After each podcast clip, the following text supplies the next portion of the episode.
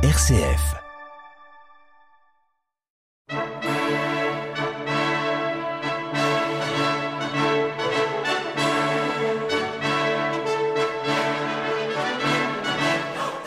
Charpentier ou philosophe, reine ou paysanne, pape ou bergère, ces hommes et ces femmes de toutes les époques et de toutes les nations ont agi pour le bien de l'humanité et pour la plus grande gloire de Dieu.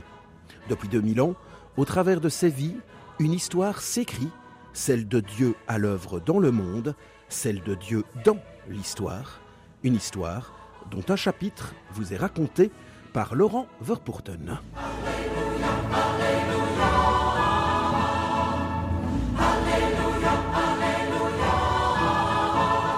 Aujourd'hui, le vivarium, ou comment Cassiodore construisit, au cœur d'une civilisation en ruine, un paradis pour la pensée.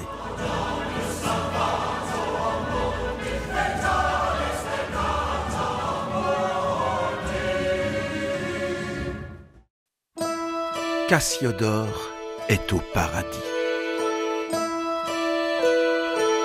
Il vient de réaliser son rêve, concilier sa soif de savoir et son goût de la prière dans ses domaines de Broussium au cœur de sa Calabre natale. À plus de 70 ans, ce vieillard vigoureux, ancien diplomate et grand argentier de l'Empire ostrogoth pendant plus de 40 ans, vient de mettre la dernière main à la gigantesque bibliothèque aménagée à grands frais dans le monastère qu'il a fondé, son vivarium.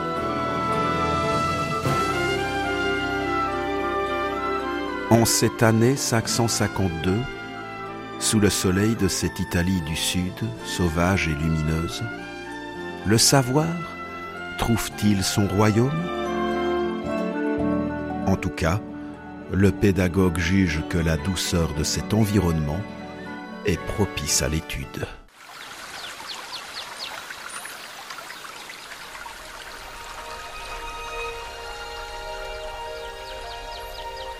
Clémence du climat. Mer, poissonneuse, rivière enchanteresse, source bienfaisante qui irrigue une terre fertile et généreuse.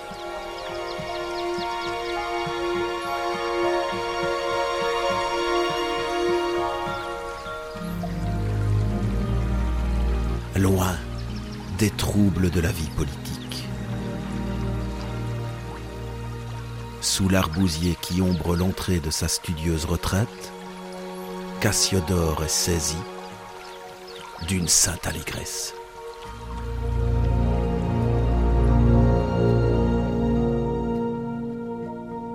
Il a 70 ans et considère que désormais son temps est compté et qu'il lui faut, dans les plus brefs délais, se mettre à l'ouvrage. Il doit éclairer l'esprit de ses semblables pour les amener à la lumière divine.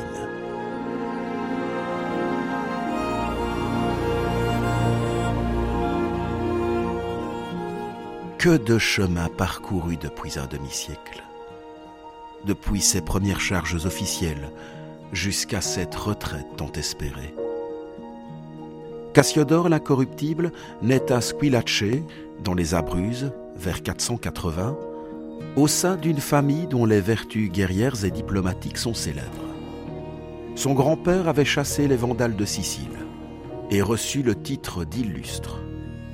Son père, tribun et ministre de Valentinia III, conduisit l'ambassade du pape Léon le Grand, qui obtint la paix avec Attila.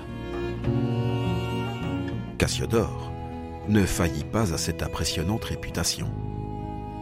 Savant et fin lettré, il a suivi le cursus d'enseignement habituel des jeunes gens de sa condition. Inventif, il a mis au point une horloge perfectionnée et une lampe perpétuelle sans alimentation.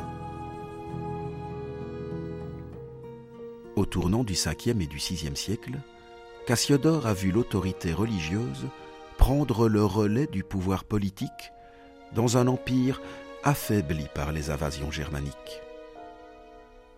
En 493, l'ostrogoth Théodoric conquiert l'Italie.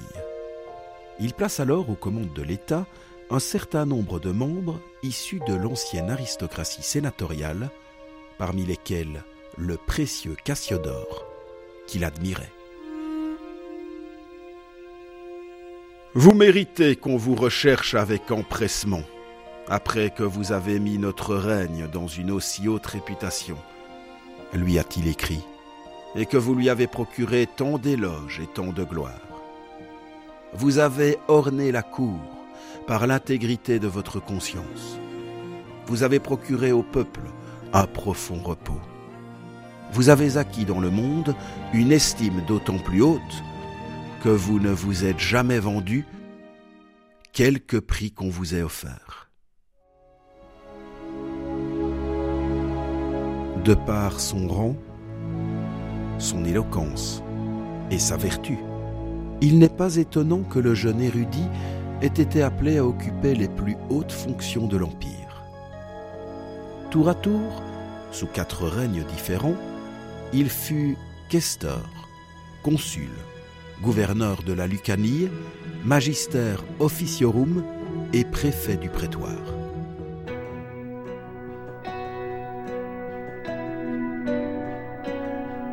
Mais, malgré la lourde charge de ses attributions, Cassiodore ne cessa jamais de s'adonner à l'étude et à l'interprétation des textes. Disciple de saint Augustin, il rédige un traité de l'âme. Historien érudit, il écrit l'histoire d'Ego en douze volumes. Aucune science, de l'histoire à la philosophie, de la géométrie à l'astronomie, de l'anatomie à l'arithmétique, ne rebute cet esprit avide de connaissances. Notes, manuscrits, textes anciens, tout y passe. Infatigable, Cassiodore annote, déchiffre, compare tout le savoir accumulé depuis des siècles. Rien ne l'arrête.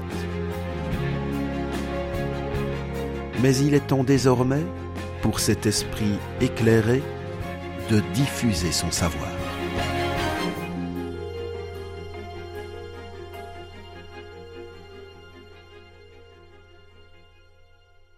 Déjà, en 535-536, il avait, de concert avec le pape Agapi, tenté de fonder une université chrétienne à Rome, laquelle, hélas, ne résista pas aux vicissitudes de la guerre ostrogothique.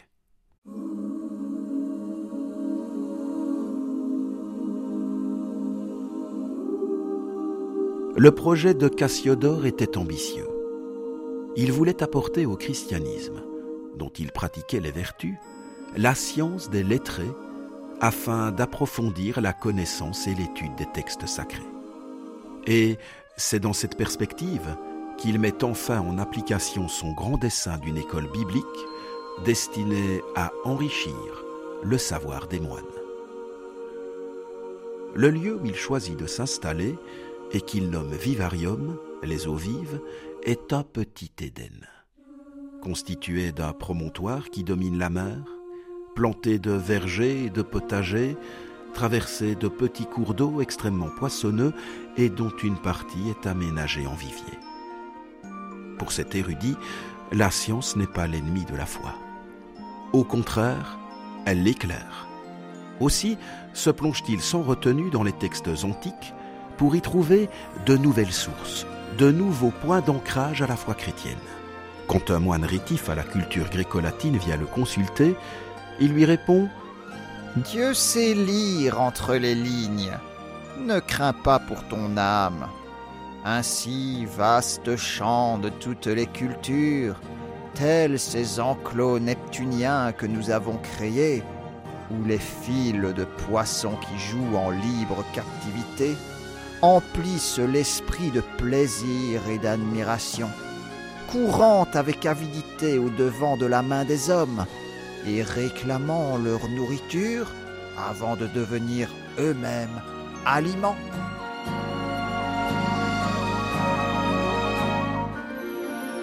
Le vivarium est un endroit paisible et fécond, tant pour la prière que pour l'étude.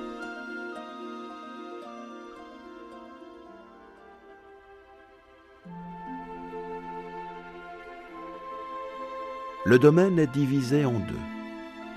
La partie cénobite, le vivarium, comprend une grande bibliothèque, une église dédiée à Saint Grégoire, des parties communes ainsi que les cellules attribuées aux religieux. Plus en amont de l'enceinte monacale, Cassiodore fait bâtir un ermitage, Castellum, pour les anachorètes. Ces lieux sont à l'écart et présentent l'aspect d'un désert étant compris dans une enceinte antique. Aussi, vous conviendra-t-il, quand vous y serez exercé et tout à fait éprouvé, d'y élire domicile, si toutefois vous vous êtes préparé dans votre cœur à cette ascension. Écrit Cassiodore. Cassiodore n'impose pas, il suggère. Et plutôt que de rédiger une règle, après tout il n'est pas moine, il écrit deux ouvrages majeurs. Les Commentaires sur les psaumes, sorte d'introduction à la théologie et à l'écriture sainte, et les institutions, savant traiter des sept arts libéraux qui deviendra une fois encore une référence dans l'enseignement universitaire durant tout le Moyen Âge. Cassiodore, lui, habite à l'écart des moines et possède une bibliothèque personnelle enrichie d'ouvrages précieux. Là, il travaille sans relâche, nuit et jour. La prière, l'étude prépondérante, qui comprend la copie des textes saints et la traduction des manuscrits, ainsi que les travaux de la terre, ponctuent la vie du monastère selon la tradition du Mont Cassin.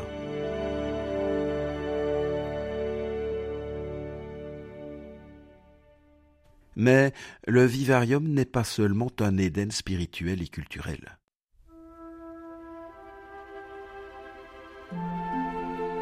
Nous avons fait construire des bains destinés aux corps malades où coulent comme il convient des eaux de sources limpides que l'on reconnaît comme très agréables à la fois pour boire et pour s'y baigner.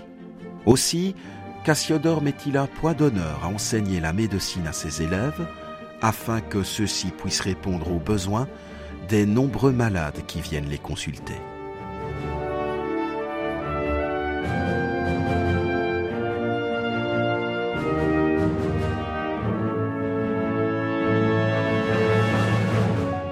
Quand il meurt, peu après 575, à l'âge de 93 ans, Cassiodore laisse l'œuvre d'un grand théologien, d'un fin lettré et d'un amoureux des livres sacrés et profanes.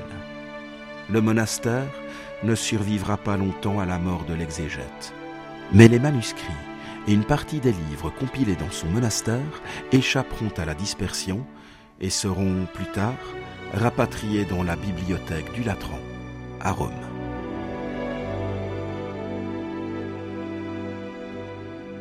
Cassiodore aura ainsi toute sa vie œuvré pour la transmission de la culture antique, au moment où Rome et son empire étaient plongés dans les ténèbres.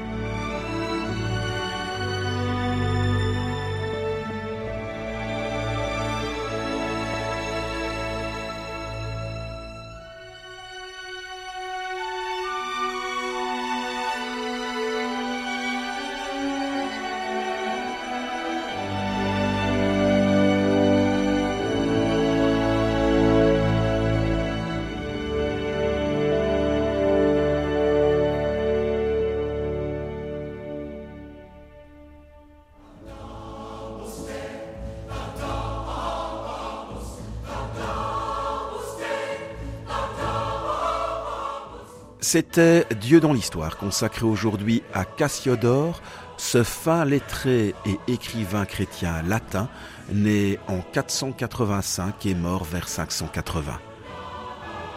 Destiné tout d'abord à une carrière politique, Cassiodore se convertit après avoir pratiqué la Lectio Divina. Il se donnera ensuite pour tâche de conserver la culture antique et d'approfondir la connaissance des textes sacrés en fondant le monastère du Vivarium situé en Italie du Sud, dans le Brucium, en Calabre.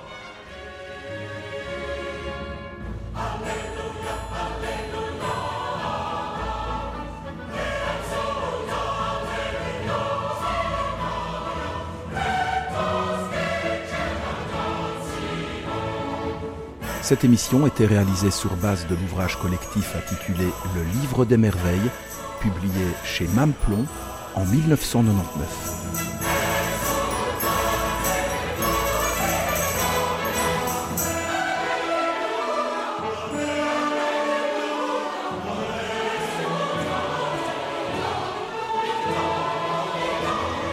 Et vous pouvez réécouter cette émission ainsi que les 160 précédentes en podcast sur notre site internet www.rcfliège.be à l'émission Dieu dans l'histoire. RCF